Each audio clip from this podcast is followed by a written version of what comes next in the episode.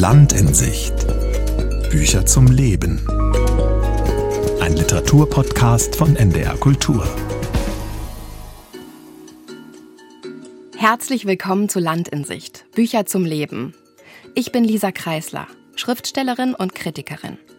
Alle zwei Wochen erwarte ich einen Redakteur aus Hannover bei mir zu Hause in Pole, einem beschaulichen Autobahndörfchen hinterm Deister. Hier tragen wir Bücher zu einem Thema zusammen und bringen sie miteinander ins Gespräch.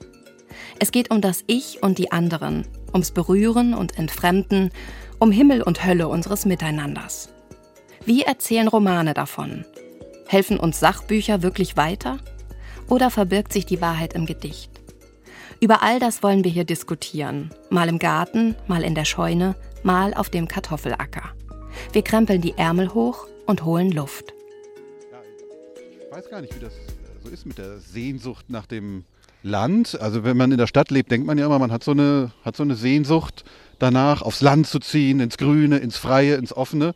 Ja, und dann kommt man hierher aus der großen Stadt, zum Beispiel Hannover, hier ins Schaumburger Land und am Ende, wenn es hier regnet, regnet es hier halt auch bloß. Ne? Ist ja auch nicht so frühlingsduftend heiter. Aber Alexander Soloch, bevor wir jetzt anfangen, über Sehnsucht zu sprechen, habe ich noch ein Rätsel für dich. Oh. Ich hole jetzt einen Gegenstand äh, aus dem Schreibhaus und den ähm, sollst du mir dann ganz genau beschreiben, ohne ihn zu benennen. Okay? Bereit? Okay, ja. Wohin führt das? Ich, ich werde das Rätsel nicht für dich lösen können. Ach, Herr Jemini. Also ich soll ähm, dieses vegetative Geschöpf ja. beschreiben, das du mir jetzt gerade vor die Nase hältst. Ganz genau. Ohne es zu benennen. Ich kann nicht trösten. Benennen könnte ich es ohnehin nicht. Aber es ist wahrscheinlich, ah, jetzt, weiß, jetzt fällt es mir ein. Jetzt fällt es mir ein. Es gibt doch so viele Pflanzen, also das ist hier etwas grünblättriges mit weißer Blüte und im Kelch dünne, nahezu transparente Stängel mit ähm, schwarzem Kopf. Sehr ich finde, das klingt sehr professionell beschrieben, ja. oder als sei ich in äh, meinem Sehnsuchtsleben nur wie Botaniker. Ähm, aber es gibt doch Pflanzen, die, äh, manche sind nach ihrem Entdecker benannt, wie zum Beispiel Kreisler 865 oder so. Andere wiederum haben äh, wahrscheinlich dann eine Benennung, die in der deutschen Romantik passierte, tragen wahnsinnig sehnsuchtsvolle Namen, vergiss mein nicht oder sowas. Aber was ist das? Das ist wahrscheinlich die Sehnsuchtsblüte. Du, nicht, du nein, Jetzt nein, ich nein. viel gequatscht und. Äh ja, du hast, du kannst es auch mit allen Sinnen erfassen. Du kannst Achso, auch dran riechen. Du kannst es sogar essen, wenn du dich traust, aber das musst du gar nicht. Ich habe neulich gelesen, dass äh, jemand im Wald äh, etwas aß, was er für Bärlauch hielt, aber es war etwas Giftiges. Okay. Schon war ein Leben wieder Du musst vorbei. dich jetzt ein bisschen konzentrieren. Ja. Ja. so, und jetzt das Zweite. Was empfindest du jetzt? Ähm, Lust. Lust. Ja. Gut, dann gehen wir jetzt ins Gewächshaus, weil es bestimmt gleich wieder regnet. Ja. Und fangen an über Judith Herrmann zu reden, okay, oder? Okay, gut. Und du wirst mir jetzt nicht erklären, was es Nein, am, am Ende unserer Folge ja. komme ich vielleicht, wenn wir noch Zeit haben, nochmal darauf zurück. Da gibt es noch einen zweiten Hinweis. Ich habe jetzt bei der Frage nach der Empfindung überhaupt nicht nachgedacht. Das ja, war natürlich das Problem. Lust ist doch auf jeden Fall, Man auf sollte jeden eigentlich Fall ein immer viel mehr nachdenken. Soll ich die Tür hier zumachen? Nö, kannst du offen nee, lassen. Sonst prasselt es hier rein. So, Alex, so. ich bin jetzt ganz neugierig. Judith Herrmann daheim. Ja. Wie, ich, will, ich will wissen, ich will als allererstes wissen, wie es dir gefallen hat. Das habe ich mich schon die ganzen Wochen jetzt gefragt. Ja, ich wollte zuallererst von dir wissen, warum du das ausgesucht hast, dieses, so. äh, dieses Buch. Es ist ja, du neigst, glaube ich, nicht äh, dazu, äh, Tendenzjournalismus oder so zu betreiben. Das ist ja ein Buch, das gerade in aller Munde ist und auch noch nominiert für den äh, Preis der Leipziger Buchmesse, die zwar nicht so richtig stattfindet, aber irgendwie dann jedoch so weit, dass ein Preis verliehen wird am, wann denn nochmal, am 28. Mai. Also in äh, knapp zwei Wochen. Ja, wie hat es mir gefallen? Ich hatte Lust, begeistert zu sein, habe also auch da Lust verspürt, aber die Lust ist äh, irgendwie enttäuscht worden. Warum? Das hat wahrscheinlich auch an mir gelegen. Ich ähm, habe nicht einen Weg gefunden durch den Nebel, der über diesem Roman, der über diesem Text liegt. Ich habe vieles einfach nicht begriffen, was hier tatsächlich erzählt sein soll, ähm, worin wenn wir von einem Sehnsuchtstext mhm. hier sprechen, und die Sehnsucht wird ja manchmal auch tatsächlich wortwörtlich behauptet, worin die Sehnsucht überhaupt besteht, auch die eine oder andere sprachliche Marotte ist mir in ihrem Sinn nicht klar geworden. Das alles aber bei, bei, bei ungebrochen großer Bewunderung für Judith Herrmann, die ich für eine tolle Schriftstellerin halte und vermutlich zeigt sie ihre Größe auch, auch in diesem Text, aber er hat nicht zu mir gesprochen. Warum hat er zu dir gesprochen? Genau, wenn ich ganz kurz nochmal ausholen darf, Judith Herrmann war für mich, glaube ich, die erste Gegenwartsautorin, mhm. die mich absolut begeistert hat, auch als ich selber angefangen habe zu schreiben. Und ich habe gar nicht gemerkt, wie ihr Schreiben sich auch ganz, ganz äh, selbstverständlich in mein Schreiben eingeschrieben hat. Ich fand mhm. ähm, dieser Sound, von dem gesprochen wurde, ne? Marcel Reich-Ranitzky war ja auch ein mega Fan. Diese Sätze von ihr, die sind fast so wie Gesetze. Es ist einfach, es hat so eine, so eine ganz, ganz stringente Form. Und die ist so sehnsuchtsvoll. Ich glaube nämlich, für Judith Herrmann ist Fiktion Sehnsucht. Und das, das spürt man an diesem Text. Also es ist vielleicht gar nicht so sehr auf der Handlungsebene das Thema Sehnsucht, aber ihre Sprache und die Art und Weise, heute Literatur zu schreiben. Also ich habe mich einfach über den Text gefreut, weil ich das Gefühl habe, dass ganz viel an der Fiktion gezweifelt wird. Also ne, es gibt ganz viel äh, meta, metafiktionale Texte, die fragen, was ist Erzählen, was sind Geschichten, warum erzählen wir überhaupt noch? Und auch immer brechen mit äh, Ironie und Sarkasmus. Und Judith Herrmann die verlässt sich so stark auf die Fiktion, auf ihre Geschichte und glaubt so sehr an ihre Figuren, und ich bin jemand, der auch normalerweise da irgendwie Kopfschmerzen kriegt und Beklemmungen, wenn es einfach so die Fiktion so dahingestellt wird und, und frisst das. Und das ist jetzt, äh, das ist diese Erzählung. Aber hier, bei ihr wird es, wird es lebendig und zwar auf eine ganz kluge Art und Weise, eben durch diese Form. Aber einen Moment, sie verlässt sich nicht auf die Fiktion, sondern sie verlässt die Fiktion. Das ist vielleicht das Problem. Das wird mir gerade klar, wenn ja. ich dir zuhöre. Das Problem, das ich mit diesem Text hatte. Denn ähm, wahnsinnig gern gelesen habe ich den Einstieg, die Eröffnung sozusagen sozusagen den Rückblick auf das, was vor 30 Jahren war. Also ein nicht näher benanntes Ich, über dieses Problem sprechen wir vielleicht gleich noch, ist für mich jedenfalls ein Problem, ähm, erinnert sich daran an den Sommer vor 30 Jahren, als sie dann mit Anfang 20 ungefähr in einer Zigarettenfabrik gearbeitet hat. Und das ist schon, das ist wahnsinnig toll beschrieben, allein schon die mechanischen Vorgänge, also äh, äh, wie dann sozusagen die, die Zigaretten äh, einzeln hergestellt werden, am Fließband an ihr vorbeifahren und sie sich vorstellt, jede einzelne dieser Zigaretten wird von Leuten in der Stadt ähm, na, es gibt ja auch Export, das muss ja gar nicht in der Stadt sein, aber sie denkt, glaube ich, wird von Leuten in der Stadt geraucht werden. Und das ist natürlich auch ein unglaublich schöner Gedanke, sich mit dem Schicksal jedes einzelnen winzigen Gegenstands zu beschäftigen und auseinanderzusetzen. Und dann äh, begegnet sie zufällig in der Tankstelle einem Mann, der von sich behauptet, Magier zu sein, Zauberer. Und ähm, mit einer Mischung aus Charmanz und Penetranz, würde ich sagen, versucht sie davon zu überzeugen, mit ihm auf Reisen zu gehen, als, wie heißt dieses äh, Genre, als zersägte Jungfrau, ne? Ja. Also er will sie zersägen auf magische Art und Weise. Alter, Zaubertrick, äh, gar nicht weiter spektakulär, will mit ihr eine Schiffsreise machen, eine Kreuzfahrt nach Singapur und wieder zurück. Mhm. Und ähm, das alles ist, die Vorstellung ist so fantastisch, dass man denkt, ja, das möchte man jetzt wissen. Und an dieser Stelle bricht sie aber ab. An dieser Stelle bricht sie aber ab und landet im Jetzt und erzählt von ähm, einem Leben einer 47-Jährigen, äh, die sich von ihrem Mann getrennt hat, deren Tochter jetzt erwachsen ist und eigenständig auf eigene Faust eine Weltreise unternimmt mit Freunden. Und sie hat es äh, an die Küste verschlagen, in ein Dorf. Man weiß nicht genau, welche Küste, irgendwie je nach Temperament stellen. Das merkt man auch bei den Rezensionen. Die einen stellen sich die Ostsee vor, ich habe mir die Nordsee vorgestellt. Mhm. Ähm, und wenn man dann allerdings weiß, dass Judith Herrmann doch selbst die Hälfte des Jahres am Meer lebt ähm, und dann auch noch weiß, das geht aus Interviews hervor, dass gerade ihr Sohn 20 geworden ist und den Weg ins Erwachsensein geht, dann ist das schon alles gar nicht mehr so fiktiv, oder? Sondern Dann hast du wieder das Problem mit der Autofiktion ja. mit dem Text. Ja, darüber müssen wir nochmal ausführlicher sprechen. Ja, der Einstieg ist natürlich schön, vor allem diese Zigarettenfabrik finde ich so gut, weil in ihren Erzählbänden, die, äh, die mich fr früher so begeistert haben, wurde ja so wahnsinnig viel geraucht. Und ich finde, das ist auch so eine Reminiszenz an diese Zigaretten aus den Erzählbänden. Aber ich, ich finde ich find die Konzeption spannend. Und erinnere dich mal an das, was ich dir eben gezeigt habe. Also ich finde, diese Erzählung am Anfang ist auch sowas wie ein Rätsel. Das gibt sie einem mit und sie greift mhm. es ja auch immer wieder auf. Also mhm. äh, damals als junge Frau steigt sie in diese Kiste des Zauberers und der, sie machen so eine Probe und der zersägt sie. Und dann steigt sie scheinbar unversehrt wieder her heraus. Aber äh, 30 Jahre später erinnert sie sich daran, als sie in diesem Haus am Meer eine Marderfalle aufstellt, weil irgendein Tier in ihren Wänden wohnt und äh, sie Angst hat. Und diese Kisten, die ziehen sich ja auch durch den ganzen Roman. Es gibt die Kiste für diese Marderfalle, es gibt die Kiste, in die ähm, die Freundin ihres Bruders, sie hat einen älteren Bruder, bei dem arbeitet sie in so einem Imbiss und der hat so eine ganz junge, ja, schräge Freundin, Nike heißt die, die von ihrer Mutter angeblich als Kind auch in einer Kiste eingesperrt ja. wurden. Und dann gibt's noch die Schweine, die ja. von Arild, dem Schweinebauern, in den sie sich dann irgendwie verliebt oder auf, mit dem sie auf jeden ja. Fall irgendeine so ähm, krude, darüber können wir auch noch sprechen, krude sexuelle Beziehung ja, hat. Ja, es ist nur der, der Sex, Sex ist krass, ja. Ähm, der hat halt diese Schweine in dieser über tausend Schweine in diesem, in diesem dunklen Raum, die dann auch zweimal äh, vorkommen in dem Roman und wie so eine zweite albtraumhafte Wirklichkeit aufmachen. Also ich finde dieses Motiv der Kisten und des Eingesperrtseins, das ist, das führt schon wieder zu unserem Thema Sehnsucht. Ja, aber die Begrenzung des Raums, die ne, Begrenzung der Möglichkeiten, denn bei Sehnsucht geht es ja auch immer ganz viel darum, dass man ganz viele Möglichkeiten in sich trägt, aber nicht alle ausleben kann. Und das findet statt in diesem Roman. Drum wäre es vielleicht schon viel toller gewesen, wenn der Roman so heißen würde, wie Judith Herrmann es eigentlich geplant hatte. Ähm, sie wollte, dass er Fallen heißt.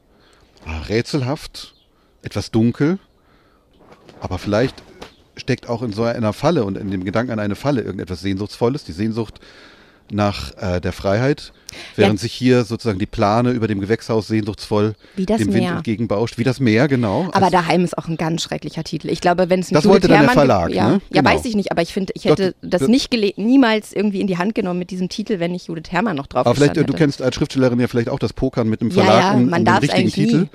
Ähm, und Judith Herrmann hat im Interview gesagt, ja, der Verlag, in dem Fall S. Fischer, äh, fand halt Fallen zu düster und hat sich deswegen für daheim entschieden. Wahrscheinlich auch so ein bisschen sehnsuchtsindustriell gedacht, oder? Das ist so ein, ah, das verkauft sich doch gut, wenn so ein Buch daheim heißt. Wir reden ja auch seit ein paar Jahren alle von Heimat.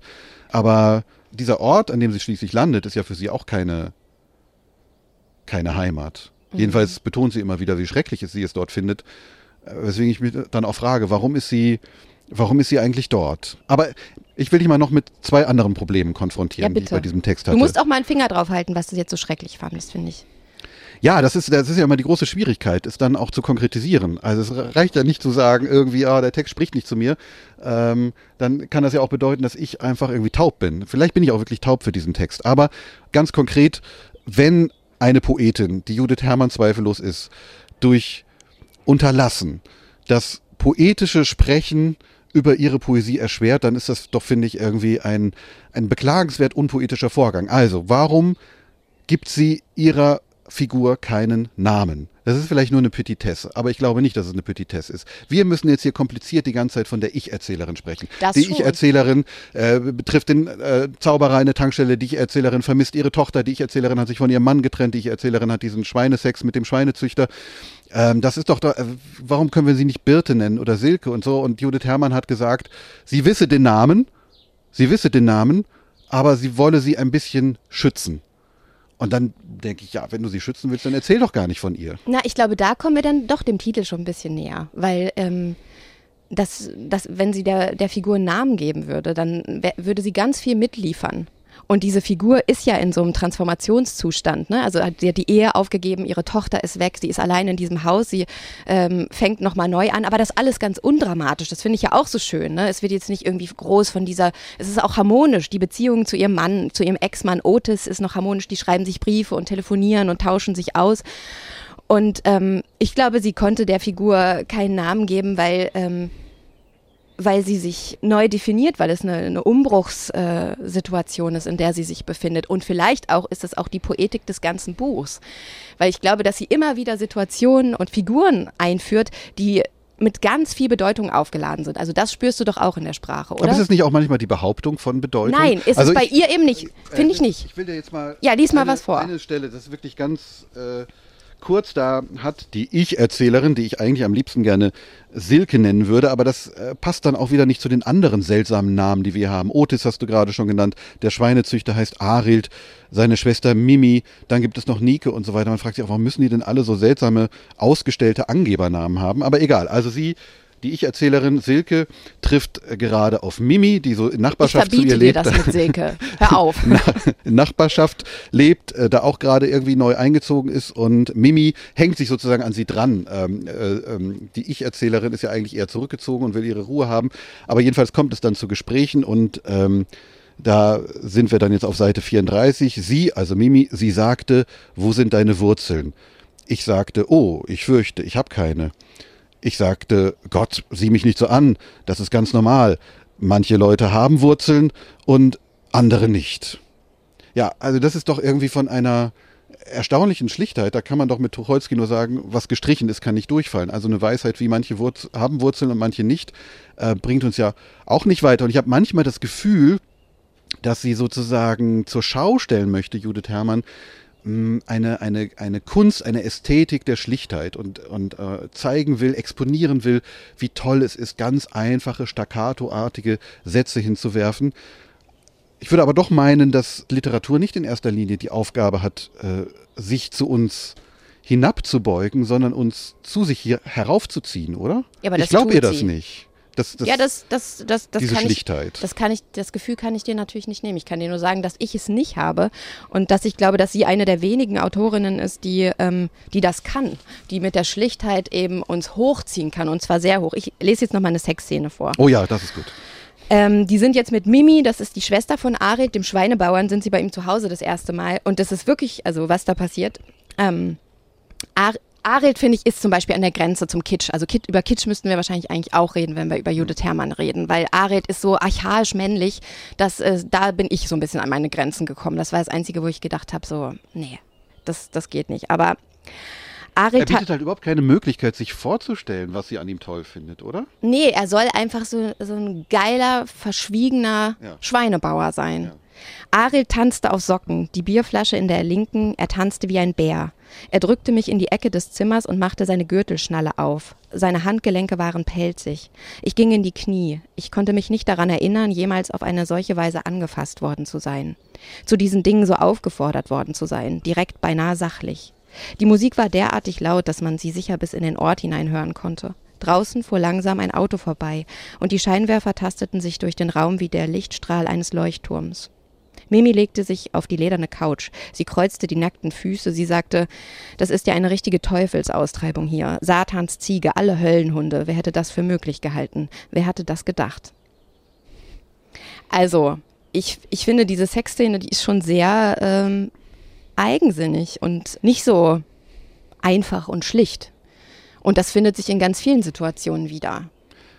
Ich finde auch, dass es fabelhafte Bilder gibt in diesem Buch übrigens. Das Na, nicht nur fabelhafte Bilder, sie, sie setzt auch immer wieder neu an. Also Mhm. es kommt, es kommt dieses Tanzen und auf einmal ist man schon bei der Gürtelschnalle und man, ne, ja, was passiert denn jetzt da? Und die andere, die Schwester ist ja auch noch mit im Zimmer und also gibt ganz viele Sätze, wo, wo man halt so eine, wo sie eine Melancholie aufbaut, die dann aber auch so durch so eine Härte wieder gebrochen Mhm. wird. Also es ist nicht dieses schöne, sehnsuchtsvolle. Da kommt, ich meine, die, der Klimawandel und die Klimakatastrophe spielt ja auch eine Rolle. Es regnet nicht, aber es ist so ganz cool mit so einer Gelassenheit erzählt. Es wird jetzt nicht so ähm, groß thematisiert, aber an den Enden der Welt ist die Welt kaputt und die Welt geht unter und das ist auch klar und die Schweine stehen halb tot in ihren beengten Räumen und das alles kommt auch vor, auf so eine ganz nonchalante Art und Weise, finde ich. Ja, ein bisschen gelassener und ein bisschen nonchalanter, kann man das sagen? Plus nonchalant hätte ich es gefunden, wenn, äh, wenn äh, einfach nur klar geworden wäre, es regnet nicht mehr und nicht noch immer wieder betont worden wäre, diesem Dorf wird es, dieses Dorf, dieses, diesen Ort an der Küste, diesen Küstenort wird es bald nicht mehr geben, weil er bald überschwemmt sein wird. Das ist dann vielleicht doch an der Grenze zur mm, Penetranz. Hartes Wort. Nein, ich wollte sagen, es gibt wirklich Gleichnisse auch sozusagen, die bleiben. Also wenn sie zum Beispiel eine, eine Poetik der Teller ähm, äh, schreibt, also wie sich sozusagen, wie, wie, die, wie die Zeit sich wandelt, wie eine Beziehung sich wandelt, wie sozusagen sie zurückblickt auf ihr Zusammensein mit ihrem Mann, von dem sie inzwischen getrennt ist. Wie hieß der jetzt nochmal? Ich kann mir diesen Otis, Otis. genau. Ach, dieser Name. Otis, äh, und am Anfang hat man nur von einem Teller gegessen, irgendwann unmerklich änderte sich das, man aß von verschiedenen Tellern, dann hat, kam das Kind an, die hatte ihren Kinderteller und ähm, später dann gab es nur noch äh, chinesisches Essen aus der Nudelbox. Ja, die Szene Ähm, ist toll. Das ist natürlich wirklich super. Es ist, es ist wahrscheinlich, ist es ein gutes Buch, das ich mit großer Sympathie ungern gelesen habe. Ja, das ist sehr schade. Das macht ja Mir nichts. bedeutet Judith Herrmann immer noch ganz viel und ich bin so froh, dass sie in deutscher Sprache so tolle Texte schreibt, die so selbstbewusst und potent sind. Ja, äh, äh, über guten Sex in der Literatur werden wir, glaube ich, auch eines Tages äh, reden müssen. Und dann reden wir ganz bestimmt nicht über Martin Walser, aber ich habe mal ein bisschen bei uns im Archiv äh, nachgeschaut. Wir wollen ja immer auch gucken, was haben Autorinnen und Autoren früherer Zeit zu unserem jeweiligen Thema schon zu sagen gewusst. Und ich habe da eine Äußerung von Martin Walser aus dem Jahr 2006 gefunden, also auch schon historisch, immerhin 15 Jahre alt, in der zwar das Wort Sehnsucht nicht vorkommt, die ich aber trotzdem relativ sehnsuchtsvoll finde. er fragt sich oder wird gefragt nach der Herkunft des Schreibens oder warum er eigentlich schreibt. Äh, ich habe hier den Ton mal auf den Stick mitgebracht. Das heißt, du müsstest mir mal deinen Laptop geben, dann können wir ihn uns anhören. Yep. Hier im Gewächshaus im Schaumburger Land. Warte, du brauchst noch so einen Adapter.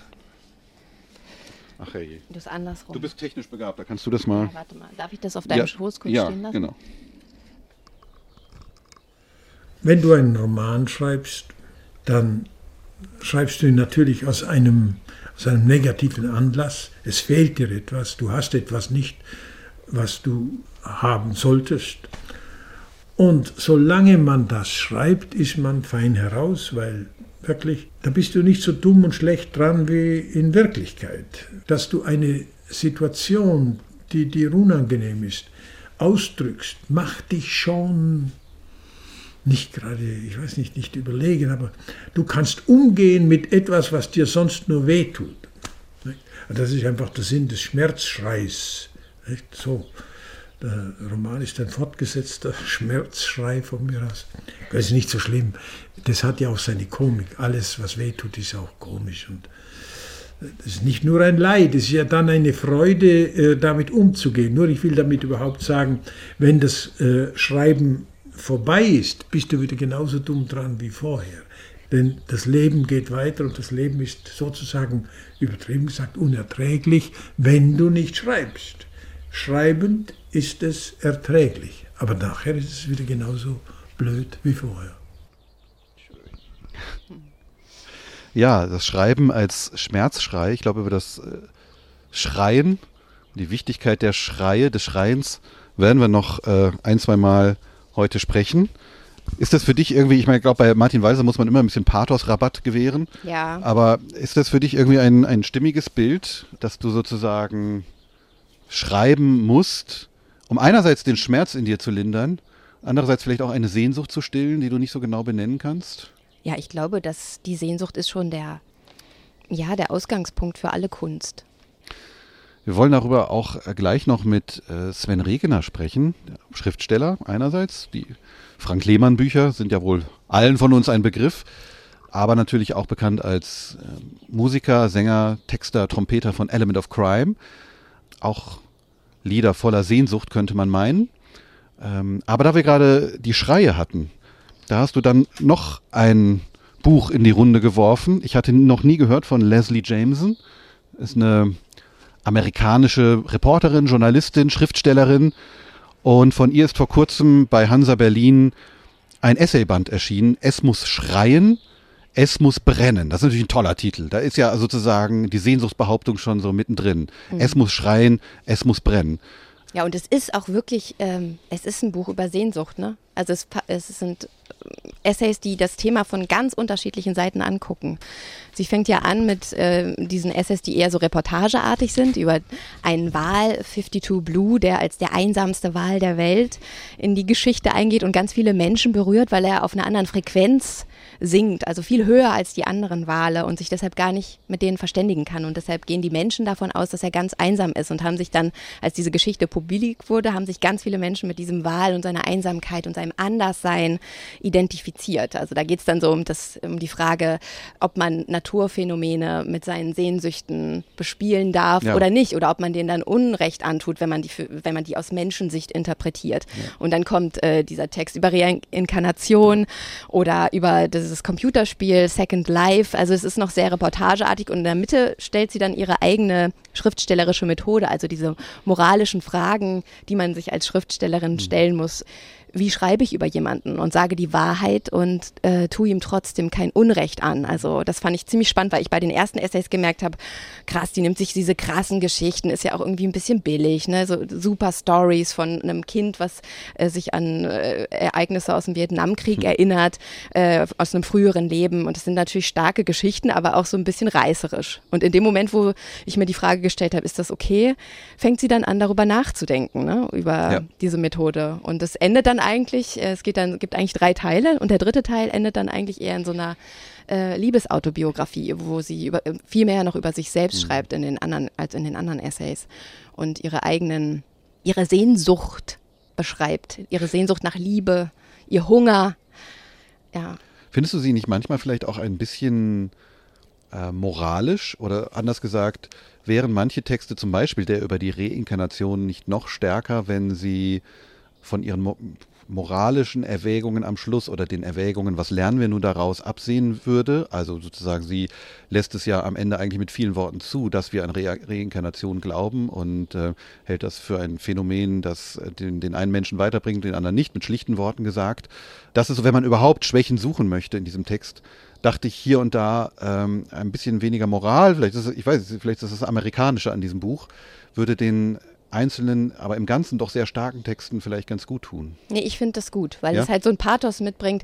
Ich, ich, ich habe damit auch Schwierigkeiten, aber das liegt, ist auch eine interessante Frage, warum wir da darauf so befindlich und, und gestört hm. reagieren, wenn jemand mal sagt, ja, wie ist es denn? Was, was ist denn Reinkarnation? Warum, warum, warum sträuben wir uns dagegen, daran zu glauben? Ist es esoterisch oder ist es einfach irgendwie peinlich? Also sie, ich glaube, diese Schonung, dieser schonungslose Ansatz, wirklich alles äh, auszuloten und diese Wahrheiten auch immer wieder zu überholen mit neuen mhm. Ideen und mit neuen Interpretationen, das ist schon sehr stark bei ihr. Also bei ihr ist, glaube ich, Sehnsucht, habe ich gelesen, als äh, die, die Reibung disparater Anteile in einem selbst. Und ich finde so schön, wie das aufgebaut wird, ähm, weil sie immer auch ihre, ihre Texte eigentlich von zwei Seiten anfängt. Ne? Also dieser Wahl, Blue, äh, 52 Blue und dann Leonora, ja. eine Koma-Patientin. Sie kommt immer von, oder Schwangerschaft und eine Essstörung. Ne? Also diese zwei unterschiedlichen Ansatzpunkte sprechen immer von den Möglichkeiten und verschiedenen Ichs, die jeder Mensch in sich trägt. Und das wird natürlich am schönsten in dem letzten Essay, der über die Schwangerschaft und die Geburt ihrer Tochter mhm. ähm, erzählt, wo dieses dieses andere Ich, dieser disparate Anteil tatsächlich auch ein anderer Mensch ist, den sie zur Welt bringt. Und ich, ich würde das ganz gerne mal vorlesen am Ende, weil ich das wirklich so einen starken Text finde und ich finde, da sie riskiert eben ganz viel. Und deshalb habe ich ganz ähm, viel Achtung vor dieser vor dieser Autorin. Dann würde ich, äh, bevor du diese ja. Textstelle suchst, ähm, würde ich ganz ge gern noch zwei Sätze sagen darüber, was mich so gepackt hat an diesem Buch, mhm. an diesem Essayband. Hier finden wir nämlich wirklich äh, treffende Beispiele, interessanterweise, also nach meinem Empfinden für die Schönheit des schlichten Erzählens. Ich finde auch die kurzen, auch von der Ideengebung her besonders schlichten Geschichten ganz außerordentlich ergreifend. Ähm, eine heißt Zwischenstopp, die ist nur ein paar Seiten lang und äh, erzählt davon, wie sie auf einer Reise am Flughafen Houston zwischenstrandet. Und es geht dann nicht weiter und ist dann sozusagen auf Gedeih und Verderb an den anderen Mitreisenden irgendwie ausgeliefert. Und an sie dran hängt sich eine ältere Frau, die Frau mit der Stimme heißt sie, eine etwas krakelige Stimme, die immer irgendwie einerseits Hilfe zu benötigen braucht, andererseits auch nur mit ihr ins Gespräch kommen will. Und äh, dass ich hier, also sagen wir ruhig mal, dass äh, also Leslie Jameson überlegt sich dann, was ist denn mit dieser Frau los und recherchiert auch so ein bisschen, was könnte mit ihr sein und kommt zu dem Ergebnis, ähm, ja, sie ist wahrscheinlich äh, Opfer eines Messerattentats geworden und deswegen ist sie einerseits wahrscheinlich neurotisiert und traumatisiert und ist andererseits auch körperlich so stark angeschlagen. Deswegen braucht sie meine Hilfe und sie fühlt sich gut darin, zu jemandem, der Opfer eines Attentats wurde, äh, eines äh, Geschehens, also das jeden von uns hätte treffen können, zu so jemandem gut zu sein und sich zu so jemandem menschlich zu verhalten. Am Ende kommt dann heraus, dass diese Frau mit der Stimme sich ihre Verletzung äh, bei etwas ganz Banalem, beim Tanzen übrigens, zugezogen hat.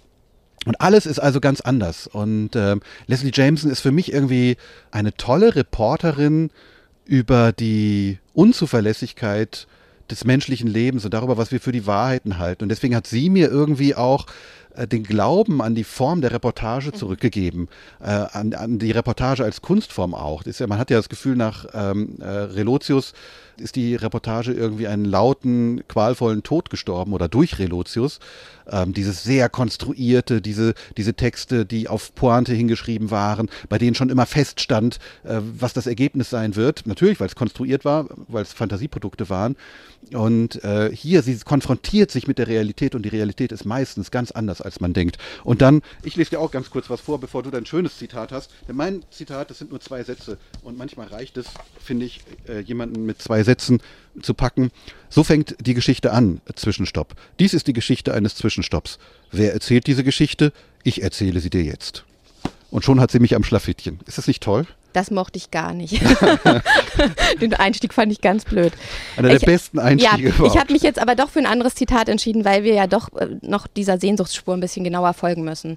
Das Wort Saudade aus dem Port Portugiesischen taucht in einem Essay auf über ihre Familie, über ihren Großvater, Mhm. die große Fahrt. Und da zeigt sich nämlich ganz schön, wie diese Wahrheiten äh, sich wandeln. Das portugiesische Wort Saudade, das bekanntlich unübersetzbar ist, hat mich immer fasziniert, weil es etwas Abgründigeres meint als schlichte Nostalgie. Saudade beschreibt eine Wehmut, nicht nur nach dem, was du verloren hast, sondern auch nach dem, was du nie hattest. Saudade ist wie Heimweh, möglicherweise nach einem Ort, an dem du nie warst. Es stammt aus Brasilien, wo Marshall, das ist der Großvater von Dusty Jameson, hinging, wenn er nicht bei seiner Familie war. In der portugiesischen Grammatik wird das Wort so kombiniert, als würde man Saudade besitzen oder sich in ihrer Gesellschaft befinden. Du hast Saudade oder sie ist bei dir. Als würde dir die Sehnsucht Gesellschaft leisten, als könnte sie die Abwesenheit aufwiegen. So, und ein paar Seiten weiter schon geht's weiter. Erst Jahre später entdeckte ich die andere Definition des Wortes Saudade. In dieser Bedeutung beschreibt Saudade nicht die Sehnsucht nach etwas Bestimmten, sondern die Sehnsucht nach der Sehnsucht. Wie der Kritiker F. D. Santos schreibt, die Sehnsucht ist nicht mehr auf die große Liebe oder die Rückkehr gerichtet. Die Sehnsucht sehnt sich nach der Sehnsucht. Diese Art von Sehnsucht kann nichts damit anfangen, wenn sie erfüllt wird. Ja, Sehnsucht nach der Sehnsucht verleitet einen manchmal vielleicht auch dazu, äh, sich Musik von Element of Crime anzuhören. Wollen gleich mit Sven Regener sprechen über die Sehnsucht in der Kunst. Und ähm, das tun wir dann gleich, äh, gehen wir mal rüber, ne, ins äh, Arbeitszimmer. Da schalten wir uns mit ihm zusammen. Genau. Und ähm, aber auf dem Weg dahin würde ich sagen, und zur Einstimmung hören wir uns eines der ganz besonders sehnsuchtsvollen Lieder von Element of Crime an. Da wird die Sehnsucht auch konkret benannt, vier Stunden vor Elbe 1. Ne? Dann gehen wir mal.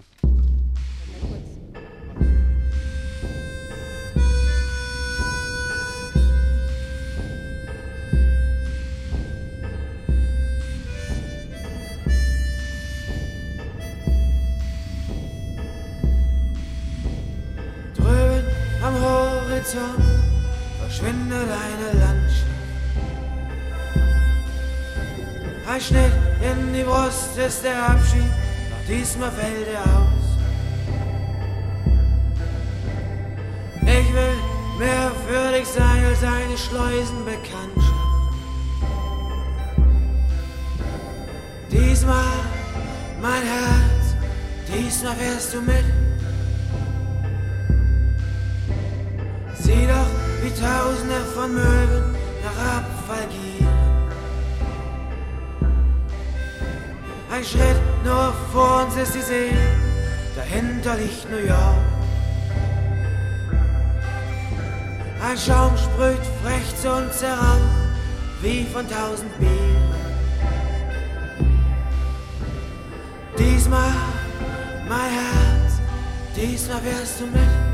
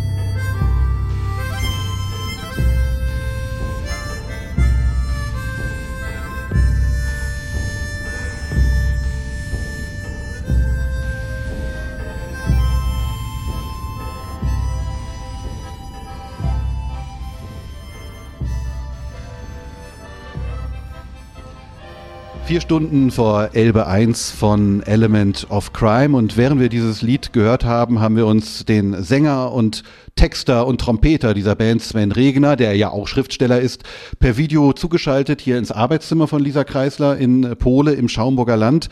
Sven Regner, hallo nach Berlin. Ja, hallo. Tag. Kann man denn sagen, äh, dieses Lied, das wir gerade gehört haben, vier Stunden vor Elbe 1, sei das sehnsuchtsvollste Lied im Kosmos von Element of Crime? Oder gibt es da so ein Ranking nicht? Naja, ich weiß nicht. Es ist schon, es ist schon sehr romantisch, das Lied. Und Romantik hat ja viel mit Sehnsucht zu tun, nicht? Äh, die Suche nach der blauen Blume, das Land der Griechen mit der Seele suchen, das ganze Ding, dass man sozusagen sich in was hineinträumt, in eine bestimmte Zukunft, in eine bestimmte Vorstellung, äh, äh, oder eben einen Menschen herbeiträumt. Das ist, ist natürlich dieses ganze Sehnsuchtsding ist für Songs wahnsinnig gut und äh, wahnsinnig hilfreich. Also da, das ist ein tolles Thema für Songtexte und passt sehr gut mit Musik zusammen. Ja, ich glaube daran, dass die, die Sehnsucht ja auch vielleicht sowas ist wie der Motor aller Kunst. Und da würde ich gern von Ihnen wissen, wie ähm, die Beziehung ist zu sozusagen Alltagsempfindungen von Sehnsucht oder äh, ja, wie diese Momente aus dem Alltag sich in Kunst bei Ihnen verwandeln, also sowohl in, in Songtexte als auch in die Literatur, ob das wirklich auf äh, diese Songtexte und diese Bücher auf ähm, Empfindungen, die mit Sehnsucht zu tun haben, in Ihrem alltäglichen Leben zu tun haben? Ah, das ist schwer zu sagen, weil ich das so nicht steuern kann. Also äh, bei Songtexten ist es relativ schnell erklärt. Ich mache Songtexte eigentlich immer erst nachdem wir die, ich mindestens schon die Gesangsmelodie habe.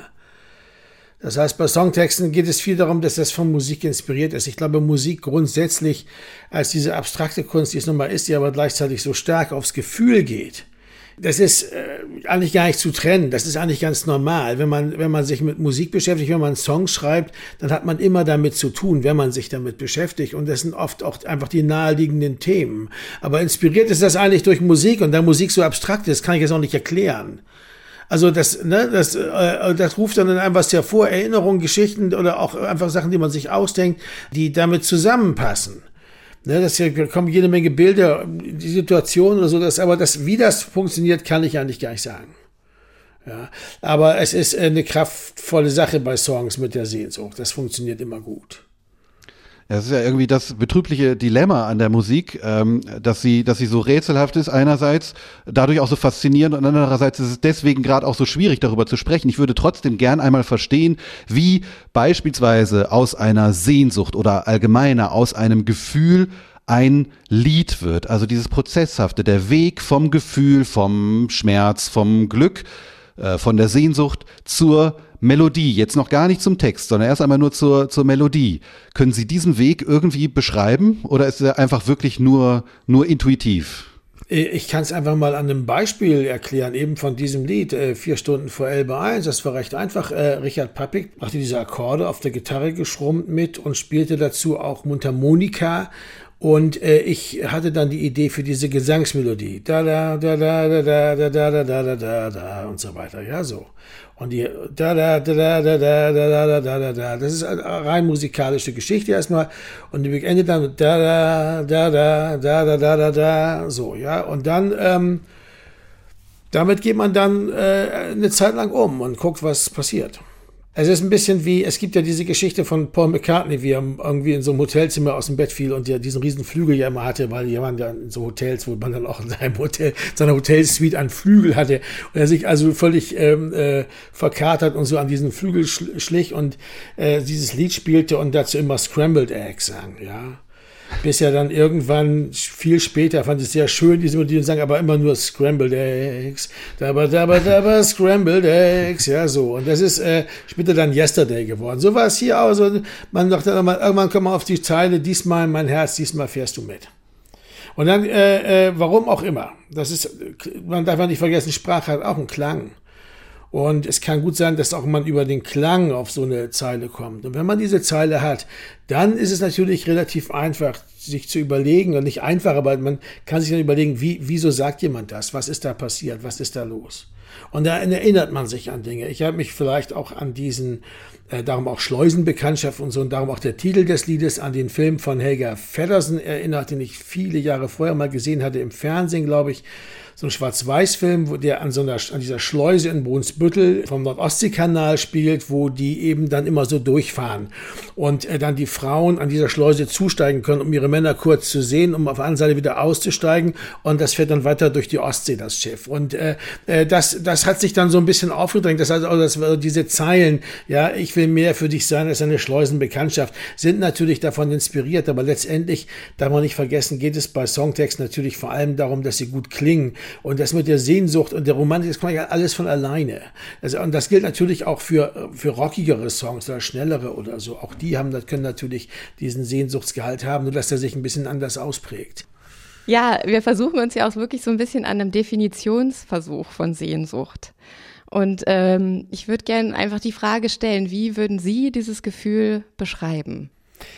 Ja, weiß ich, ich weiß gar nicht, ob ich das kann. Also man letztendlich, man kann es rein sachlich sehen. Sehnsucht bezieht sich ja nicht immer auf, auf, auf die Zukunft oder auf einen, einen entfernten Ort. Also es gibt Sehnsucht in der Zeit und Sehnsucht im Ort. Ne? Also man sehnt sich woanders hin oder man ersehnt sich sozusagen ein, zum Beispiel ein anderes Leben. Ja, es gibt ja nicht umsonst diesen, wie ich finde, sehr genialen Schlagertitel, eine neue Liebe ist wie ein neues Leben. Ne? Also ist so, deshalb ist zum Beispiel ganz klar, dass äh, bei Liebesliedern, gerade bei solchen, die eben von dem Beginn von Liebe oder von Verliebtsein handeln, natürlich immer dieses sehnsüchtige Element mitspielt. Da ist Sehnsucht sowas wie, wie, wie eine Prognose. Ne? Aber äh, also man sozusagen, man, man spielt mit dem Gedanken, was wird werden, wie was, was man lebt dann auch wirklich bis zu einem gewissen Punkt in der Zukunft oder träumt sich halt an einen anderen Ort. Das hat natürlich dann vor allem was mit Trennung zu tun. Also es gibt also die Möglichkeit, dass man sozusagen über sein zukünftiges Leben sozusagen nachdenkt und dabei sehnsüchtig ist oder dass man sozusagen über eine Trennung nachdenkt, sei es von einem Ort, sei es von einer Person oder von beiden oder was auch immer und dass da sich dann die Sehnsucht hinbewegt. Insofern ist es auch ein unscharfer Begriff, weil er verschiedene Dinge umfasst. Ne? Und, äh, und das klingt aber jetzt alles, wie soll ich sagen, das klingt ja schon für mich so, äh, dass man, man merkt ja, dass man damit nicht viel weiterkommt. Das ist ja mehr so technisch. Ne? Also man kann natürlich sich auch, äh, man kann auch Sehnsucht entwickeln nach Dingen, die hätten sein können. Das ist interessant. Ne? Also wenn man sozusagen über, sein, über seine Vergangenheit nachdenkt, gibt es auch da die Möglichkeit, sich zum Beispiel äh, zurückzusehen nach einem Zustand. Also man müsste noch mal 20 sein, genauso jung wie damals zum Beispiel. Ne? Das wäre so ein typischer Songtexte damit zu tun hat, dass man sich im Grunde genommen äh, zurücksehnt in eine Zeit, in der man ein anderes Leben führte. Äh, also sozusagen, und das ist natürlich dann eine Sehnsucht, die unerfüllbar ist. Das ist der Unterschied. Also wir können vorwärts in der Zeit, aber nicht zurück. Da wird es dann natürlich sehr melancholisch. Und äh, diese ganzen Sachen spielen auch. Im Grunde genommen geht es ja darum, dass man im Nachdenken über das eigene Leben wie es war, wie es ist und wie es sein könnte, natürlich immer diesen sehnsüchtigen Aspekt hat, außer man lebt so dermaßen zufrieden mit allem, was ist und äh, im, im Hier und Jetzt, dann hat man das nicht, aber das ist sehr selten. Und darum ist das, ähm, äh, ist das für die Kunst ein guter Stoff, weil man da über die Sehnsüchte der Menschen natürlich sehr viel über sie selber erfährt. Und weil man, weil man die auch sehr gut oft nachvollziehen kann oder sie zumindest versuchen kann, äh, sozusagen an sich selbst oder andere näher zu, zu verstehen, ja, äh, äh, und sind natürlich deshalb etwas, was den Menschen an sich ausmacht, weil das Nachdenken über unser Leben, äh, wie es war und wie es sein wird, ist ja schon was, was den Menschen sehr sehr klar auch unterscheidet von anderen Lebewesen, glaube ich, als der, der ich sage immer, der Mensch als das melancholische Tier, der sich seiner eigenen Sterblichkeit bewusst ist. Frank äh, Lehmann, Ihre Romanfigur, ist doch eigentlich ein dem Grunde nach zufriedener Mensch, ähm, der irgendwie alles hat, was er möchte oder der gar nichts weiter will, als vielleicht das nächste Bier oder das nächste Bier auszuschenken. Also dieser Frank, den wir ja kennen aus Herr Lehmann und dann noch ähm, drei weiteren Romanen, die so in seinem Kosmos spielen. Im Herbst, Sven Regner, erscheint ihr neuer Roman bei Galliani, Glitterschnitter, knüpft, wenn ich das richtig sehe, direkt an an Wiener Straße, diesem Künstler- und Kneipenroman aus dem Berlin der frühen 80er Jahre. Frank ist auch wieder dabei. Treibt den denn auch irgendeine Sehnsucht an oder ist es vor allem die Sehnsucht, in Ruhe gelassen zu werden? Naja, auch das wäre ja eine Sehnsucht, wobei ich auch das andere, bei was Herr Lehmann betrifft, also den Roman, das nicht unbedingt unterschreiben kann, was Sie gesagt haben, weil das, was Sie sagen, wo er doch zufrieden zu sein scheint oder zumindest keinen direkten Handlungsbedarf sieht, ja nun mal zunächst einfach seine berufliche Seite ist. Und das ist ja oft auch ein Fehler, wenn man glaubt, dass sich das alles immer nur auf sowas wie Karriere oder Beruf beziehen kann. Während also die Leute um ihn herum, die ja eher Künstler sind und so weiter und also da auch ganz andere Vorstellungen davon haben, was auch sozusagen unterversorgt mit Respekt und Anerkennung äh, äh, sehr stark darum kämpfen, da was zu werden, ist es für ihn so, dass und sich gleichzeitig wundern, dass er das gar nicht will und dass er nicht mit diesem Beruf zufrieden ist, heißt das ja nicht, dass er keine Sehnsüchte kennt. Im Gegenteil, also man merkt das ja daran, dass er sich in die äh, Katrin Warmers verliebt und äh, natürlich damit sehr viel verbindet. Die Möglichkeit einer Liebesgeschichte hat sich doch auch in Wiener Straße äh, schon angedeutet, wenn ich mich richtig erinnere. Da fing doch schon was an zu laufen zwischen Frank und der, der, der Nichte von Erwin Kechele, dem Kneipier. Ich habe jetzt ihren Namen vergessen. Wird das dann weitererzählt in, in Glitterschnitter? Ja, Glitterschnitter spielt direkt, äh, knüpft direkt an Wiener Straße an. Es kommen viele neue Leute dazu, aber die das und vor allen Dingen wird aus viel mehr Perspektiven, auch noch von viel mehr Leuten, vielen Frauen auch uns einfach erzählt, wie sie das so wahrnehmen, was in diesem Buch eben passiert. Also das ist natürlich, was ich auch interessant finde an diesem ganzen, diesen ganzen Geschichten und was mich daran interessiert, ist zu ergründen und so nachzuvollziehen, wie Leute in diesem Alter versuchen, überhaupt in sowas wie ein Leben hineinzukommen, in also ein selbstbestimmtes Leben und in etwas, was sie, wo sie selber irgendwie Herr im Haus des eigenen Oberstübchens, aber auch des eigenen Lebens sind, wo sie versuchen, Kontrolle zu gewinnen über das, was mit ihnen passiert, über das, wer sie sind und so weiter. Und das ist, äh, äh, das hat, kann sehr komische Seiten haben, aber auch sehr tragische oder traurige. Und das ist, glaube ich, das, was mich daran interessiert, warum ich das schreibe. Und das ist auch der Grund vielleicht, warum es Anfang der 80er Jahre spielt, weil das eine Zeit ist, in der ich selber in diesem Alter war und deshalb auch, glaube ich, es mir einfacher fällt zu verstehen, was die umtreibt. Ne? Auch in dieser sozioökonomischen Situation, in der die sich befinden können wir dann ab Herbst lesen, ab September Glitterschnitter von Sven Regener bei Galliani. Wir haben über Musik gesprochen. Sven Regener, Sie hätten jetzt die Möglichkeit, die nächsten vier, fünf Minuten dieser Podcast-Folge entscheidend zu beeinflussen, indem Sie uns einfach mal spontan zu rufen, was ist für Sie das Sehnsuchtslied schlechthin. Scrambled Eggs haben Sie gerade schon genannt. Äh, vielleicht fällt Ihnen, noch ein, fällt Ihnen noch ein anderes ein, das wir jetzt unbedingt mal hören müssten, die nächsten Minuten. Falls du das im Plattenregal hast, Lisa.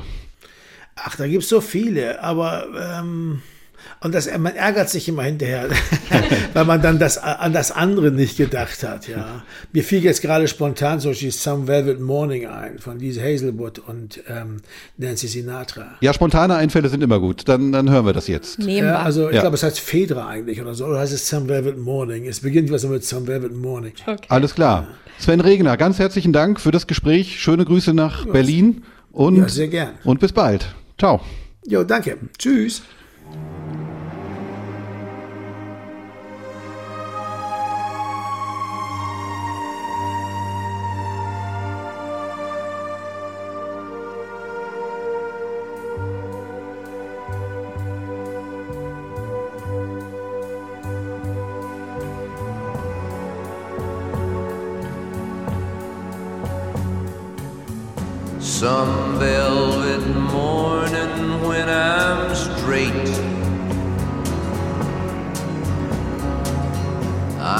Gonna open up your gate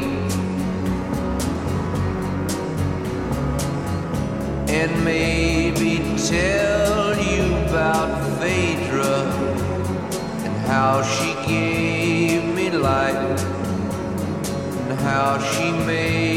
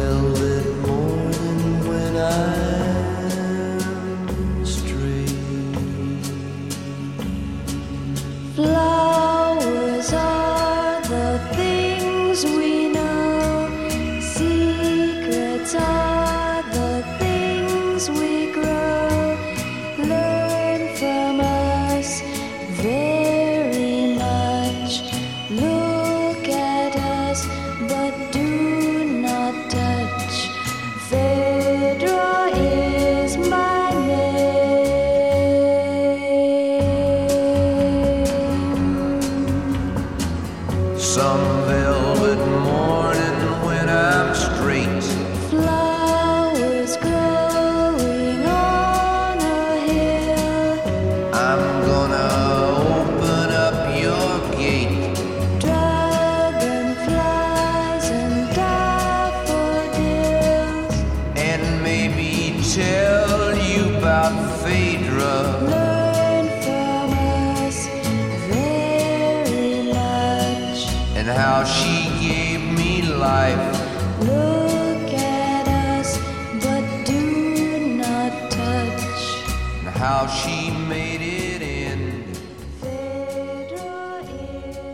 Das war Some Velvet Morning von Lee Hazelwood und Nancy Sinatra.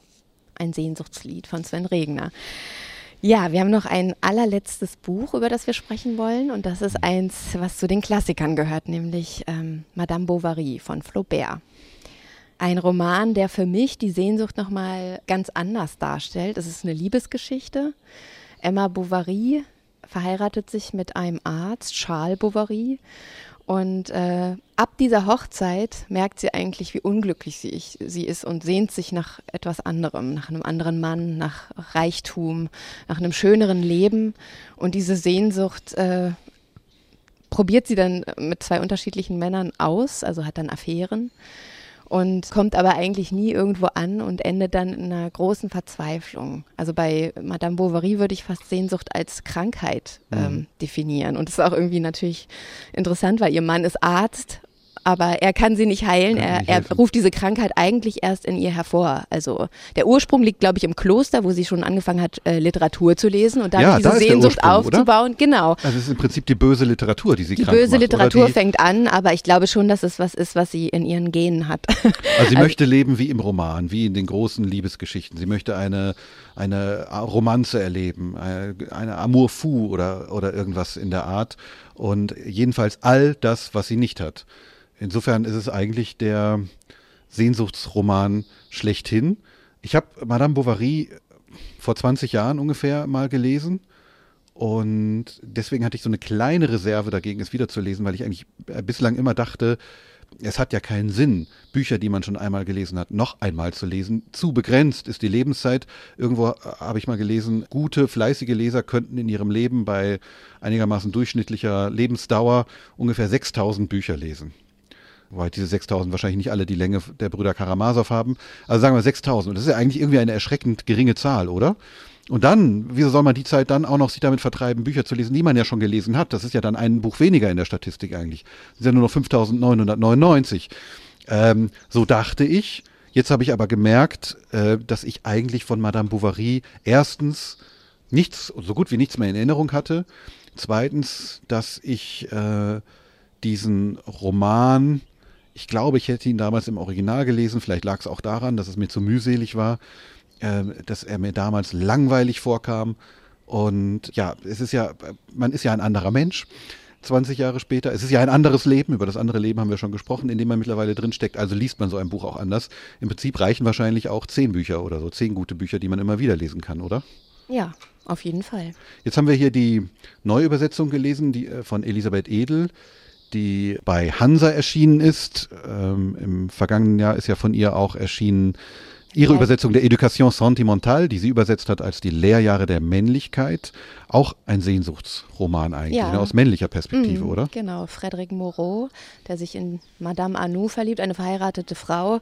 Ich würde ja sagen, Madame, es gibt, glaube ich, auch diese zwei Lager, die, das Madame Bovary-Lager und das Lehrjahre der Das Männlichkeit-Lager. ist wie mit Beatles und Rolling Stones oder Ja, so. Ja, genau. Und Oder welches Hund Lager Katze. bist du? Nee, ich finde beide stark, Mhm. äh, natürlich. Man möchte ja keinem Lager zugehören. Insofern gehört es sozusagen schon, es- es gehört es zur innerlichen Unabhängigkeitserklärung zu sagen, Mhm. man findet beide Romane entweder schrecklich oder äh, beide Romane sehr gut. Wobei, wobei die Education Sentimentale es mir ein bisschen leichter gemacht hat und ich mit Madame Bovary jetzt auch beim Nochmallesen zunächst einmal Schwierigkeiten hatte. Ähm, muss ich ja ganz kurz vorstellen, das ist der erste Roman von Flaubert. Wir haben übrigens seinen 200. Geburtstag in diesem Jahr. Das aber nur ganz am Rande im Dezember. 1856 ist dieser Roman erschienen, da war er 35, also im reaktionären Kaiserreich unter Napoleon III. Er ist ja dann auch gleich angeklagt worden von der Zensurbehörde wegen Verstoßes gegen die guten Sitten, weil hier der Ehebruch äh, verherrlicht werde. Und man muss natürlich dann schon auch bedenken, wenn man sich auf diesen Roman einlässt, äh, da wandelt einer auf den Spuren von Balzac und geht aber dann noch weit über ihn hinaus und stellt natürlich etwas an mit dem gerade entwickelten Realismus. Also der französische Realismus, äh, Stendhal, Balzac, äh, später dann, dann Solar auf die Spitze getrieben. Das ist natürlich damals etwas, etwas ganz Neues gewesen und bewirkt vielleicht, dass heutige Leser sich Zeit nehmen müssen oder Geduld aufbringen müssen. Oder ich weiß nicht, wie du das empfunden hast, diese ganzen ausufernden Beschreibungen. Da fragt man sich doch schon manchmal, warum muss zum Beispiel bei der Hochzeit auch noch die allerletzte Rosine auf der Torte bis ins letzte Detail beschrieben werden. Ich meine, wir sitzen jetzt hier Ja, gerade in der offenen. Scheune. Oder zum Beispiel die- Wenn Flaubert jetzt bei uns wäre, er würde jeden einzelnen Balken hier mit jeder Maserung und Musterung und mit jedem einzelnen Holzwurm und so weiter bis ins letzte beschreiben und darüber wieder 50 Seiten verlieren, oder? So schlimm ist es erstens nicht. Und zweitens glaube ich, dass Sehnsucht auch immer mit Schönheit zu tun hat. Und dieser Roman ist für mich eine Art perfekter Roman. Der ist einfach wunderschön und ich finde, wir reden ja am Ende auch noch kurz über einen Film, äh, dass der die Ästhetik Hollywoods äh, eigentlich erfunden hat. Also mir kam das alles sehr vertraut vor, diese die Erzählweise, dass dann äh, alles immer geteasert wird. Es gab Cliffhanger und die Motive werden so wunderschön, ihre Sehnsucht, ihr bevorstehender Verfall, ihre Verzweiflung, alles wird so schön aufgebaut. Das ist wirklich perfekt und für mich beinahe zu rund. Aber ich kann jetzt nicht sagen, dass die Beschreibung, es ist ganz toll, wie die Beschreibung Liest du der, sowas gerne? ja, ja, ich liebe das. Das ist das Allerbeste.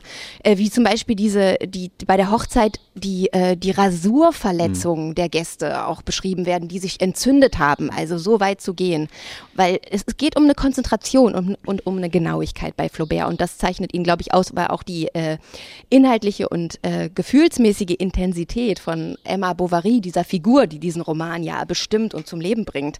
Da geht es eben um wirklich diese genauesten Gefühle. Und das ist schon was, was, ähm, ja, was überhaupt nicht langweilig ist, sondern Machst du das auch selbst gerne als Schriftstellerin? Also äh, Landschaftsbeschreibungen zum Beispiel, Beschreibungen von Menschen, Beschreibungen von Stühlen, Tischen, Möbeln, Torten? ja, das mache ich eigentlich am allerliebsten, aber ich weiß auch, dass es keiner lesen will. Nee, aber er ist auch, er ist auch sehr innovativ, der Roman. Ne? Also diese, diese Szene mit dem, sie hat dann diesen ersten Liebhaber, Rodolph, den lernt sie auf dem Viehmarkt kennen, in dem Dorf, wo sie mit ihrem Mann, der Arzt ist, jetzt mittlerweile wohnt. Und dann gibt es so eine Parallelmontage von einer F- äh, Schweine- und Schafversteigerung und der Liebeserklärung dieses Rodolphs an Emma. Also der, da ist sozusagen diese Beziehung, die endet dann auch ganz schrecklich und dramatisch für Emma. Und es wird schon so angedeutet, dass es ähm, dass es schlecht ist, dass es eine schlechte Verbindung ist, weil sie, weil sie eben auf dem Viehmarkt stattfindet und Emma auch auf diesem Viehmarkt wie an diesen Geliebten kommt. Also es sind unglaublich tolle Dinge. Es gibt auch eine Spiegelszene am Ende mit dem zweiten Liebhaber, mit Leon, wo sie mit ihm in einer Kirche ist. Und sie, sie will eigentlich sich nicht darauf einlassen, wieder diese, diese, diesen Geliebten zu haben und diese, dieser Versuchung zu erliegen. Aber äh, sie tut es dann am Ende doch. Und ähm, da sind so zwei konkurrierende Bedürfnisse in dieser Szene. Einerseits will sie halt fromm sein und andererseits ist da Leon, der sie sozusagen ganz doll reizt, weil er vielleicht diese Sehnsüchte ausfüllt, die sie so stark hat. Ich wollte ja auch nur sozusagen pro forma ein paar Einwände erheben, denn ähm, äh, ja, du hast ja recht. Und es gibt eine Szene und da später, da habe dann auch ich es kapiert, warum das einfach wahnsinnig gut ist, diese, diese Kunst der Beschreibung auf der Landwirtschaftsmesse in dem, in dem kleinen Ort. Da kommt es zu einer äh, Preisverleihung, also hohe Herrschaften treten auf die Bühne und verleihen dann Preise für gute Arbeit an, an die Bauern des Ortes. Und in dieser kleinen Szene entfaltet sich irgendwie der Segen der Genauigkeit. Da, da versteht man dann, warum das wichtig ist, dass Flaubert eben so schreibt. Also ausgezeichnet werden soll eine alte Dame, Catherine Nicaise Elisabeth Leroux, für 54 Jahre Dienst auf demselben Hof, kriegt dafür eine Silbermedaille im Wert von 25 Francs, wird also relativ billig abgespeist. Und dann muss man den gelben Zettel hier abnehmen, ohne das Buch in Dünndruck zu zerreißen. Es ist so ein schönes Buch. Ja, das Nachwort ist ganz toll, ne? Dieser Gerichtsprozess als Ja. Liter literaturkritische ganz, Analyse. Ganz, ganz ausführlich im Anhang. Ähm, also hört mal alle hin. Nun sah man eine kleine alte Frau in scheuer Haltung auf die Tribüne tapsen und unter ihren ärmlichen Kleidern schien sie noch immer weiter zu schrumpfen. An den Füßen trug sie klobige Holzgaloschen und um die Hüften eine große blaue Schürze. Ihr hageres Gesicht, umrahmt von einem Häubchen ohne Borte, war verschrumpelter als eine welke Goldrenette und aus den Ärmeln ihrer roten Bluse ragten zwei lange Hände mit gichtigen Gelenken. Der Staub in den Scheunen, die Lauge der Wäsche, das Fett der Schafwolle hatten sie so krustig, schrundig, hornig gemacht, dass sie verdreckt wirkten, obwohl sie mit klarem Wasser geschrubbt waren. Und nach all dieser harten Arbeit blieben sie halb geöffnet, als wollten sie demutsvoll Zeugnis ablegen von so viel erlittenem Leid. So also stand vor diesen strahlenden Bürgern ein halbes Jahrhundert Knechtschaft. So, und dann bekommt sie diesen Preis und dann der Abschluss. Die Veranstaltung war zu Ende, die Menge zerstreute sich und jetzt, da alle Reden gehalten waren, kehrte ein jeder zurück auf seinen Rang und die Dinge nahmen ihren gewohnten Lauf. Die Herrschaft war grob zu den Dienstboten und diese schlugen die Tiere, gleichgültige Triumphatoren, die heimtrotteten in den Stall, einen grünen Kranz zwischen den Hörnern. Und so eine kleine, detailgenaue Passage, glaube ich, ersetzt ganze Bibliotheken über französische Sozialgeschichte. Glaubst du denn, das hätte gut ausgehen können für Emma Bovary? Nein, sie will ja auch gar nicht, dass es gut ausgeht. Das ist ja das Problematische an der Sehnsucht. Wir hatten das schon mal, die Sehnsucht nach der Sehnsucht, als wir über Leslie Jameson sprachen.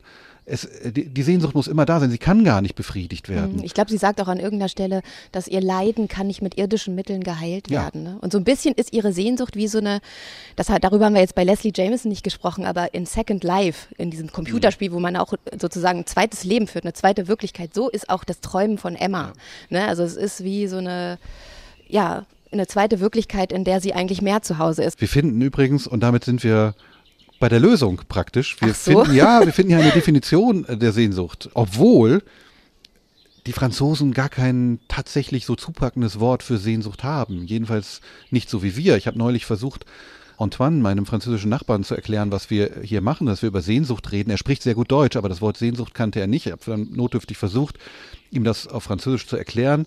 Und dann haben wir auch nach Entsprechungen im Vokabular gesucht, gar keine so richtig zufriedenstellende gefunden. Und dann dachte ich, ja, aber Moment mal, hier in der Übersetzung von Elisabeth Edel kommt das Wort doch auch manchmal vor und habe dann mal nachgeschaut. Da ist zum Beispiel ähm, äh, das, dieses berühmte Kapitel 8 im ersten Teil, dieser große Ball im, im, im Schloss, äh, der ja auch Emma so berauscht und ihr sozusagen auch diesen Floh ins Ohr setzt. So muss man leben, also mit hohen Herrschaften und dann tanzen und trinken und das Leben feiern und genießen in üppiger Pracht und Verschwendung. Und, und daran muss sie immer denken. Und dann heißt es im letzten Satz dieses Kapitels, Einzelheiten verflogen, aber die Sehnsucht blieb. Und da habe ich mich gefragt, wie ist das denn im Original? Was ist denn da die Sehnsucht? Und da heißt es, mais le regret lui resta. Also Ah. das Bedauern, Bedauern eigentlich. Ne? eigentlich. Mhm. Ähm, es ist schon gut umschrieben. Ich wüsste auch kein treffenderes Wort hier als Sehnsucht. Und wie ist die Definition von Flaubert? Künftiges Glück verströmt wie ein tropisches Gestade auf die vor ihm liegende endlose Weite seine ureigene Trägheit, eine duftende Brise, und man ergibt sich diesem Rausch, ohne nach dem Horizont zu fragen, den man nicht sieht. Vielleicht ist es das. Wollen wir kurz noch über den Film sprechen?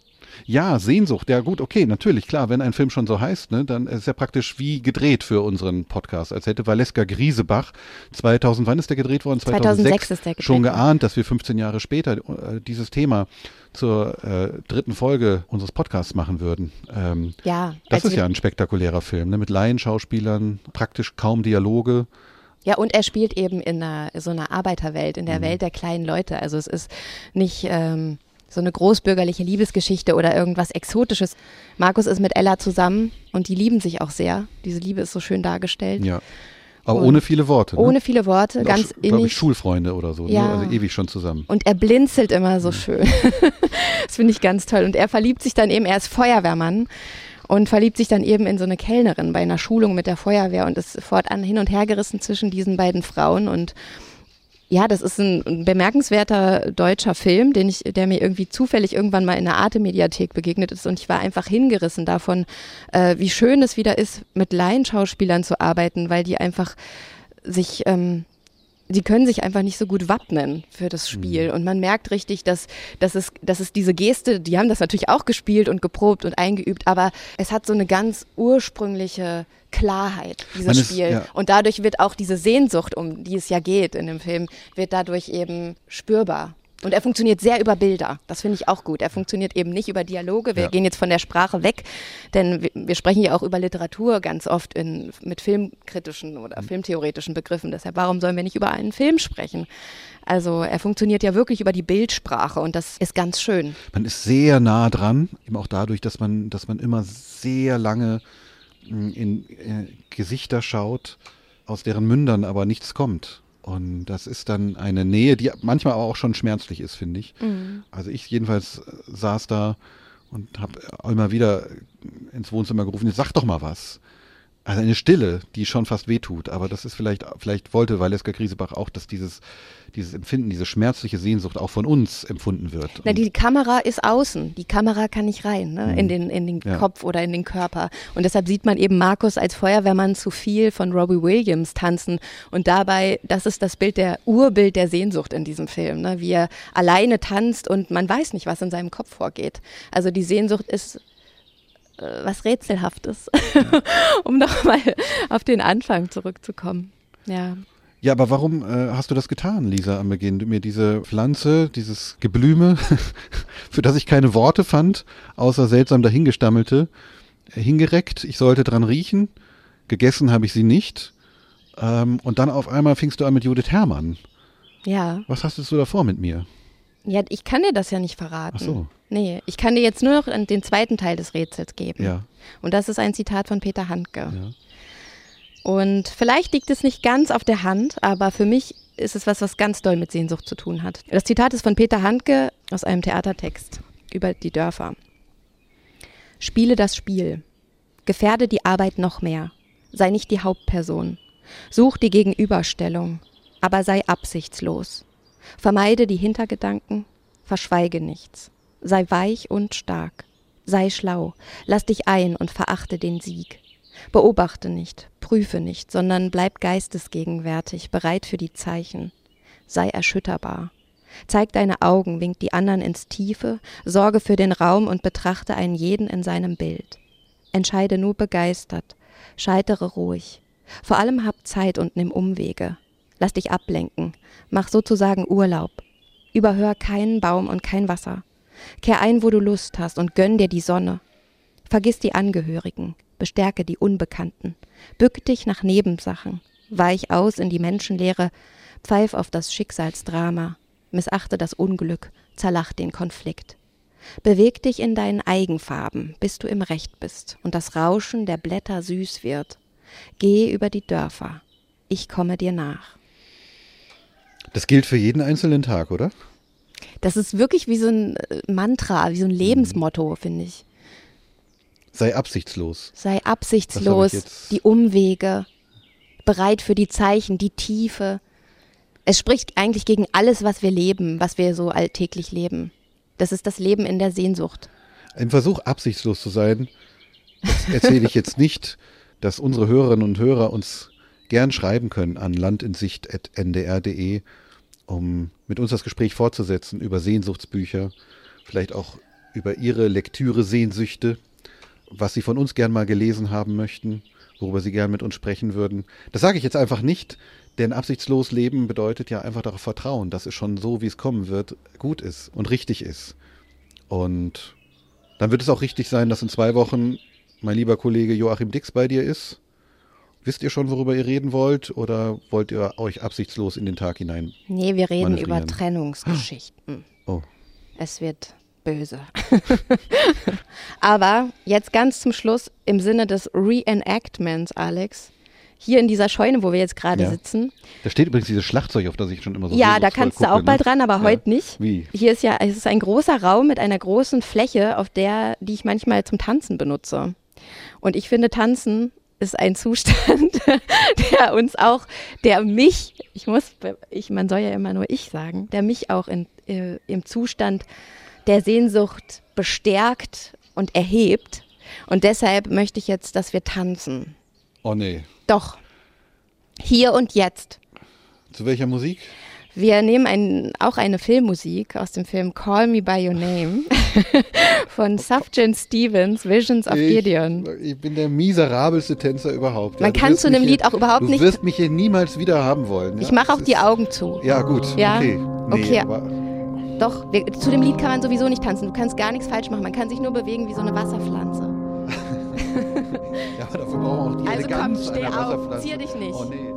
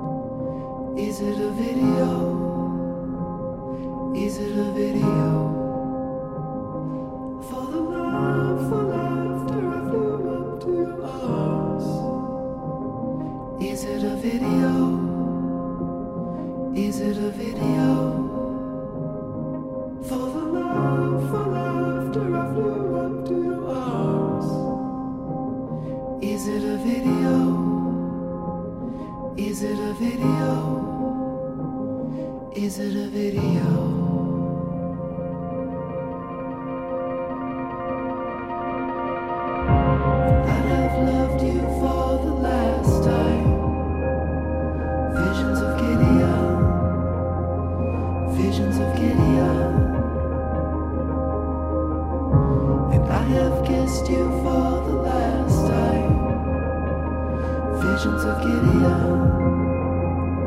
visions of Gideon. For the love, for laughter,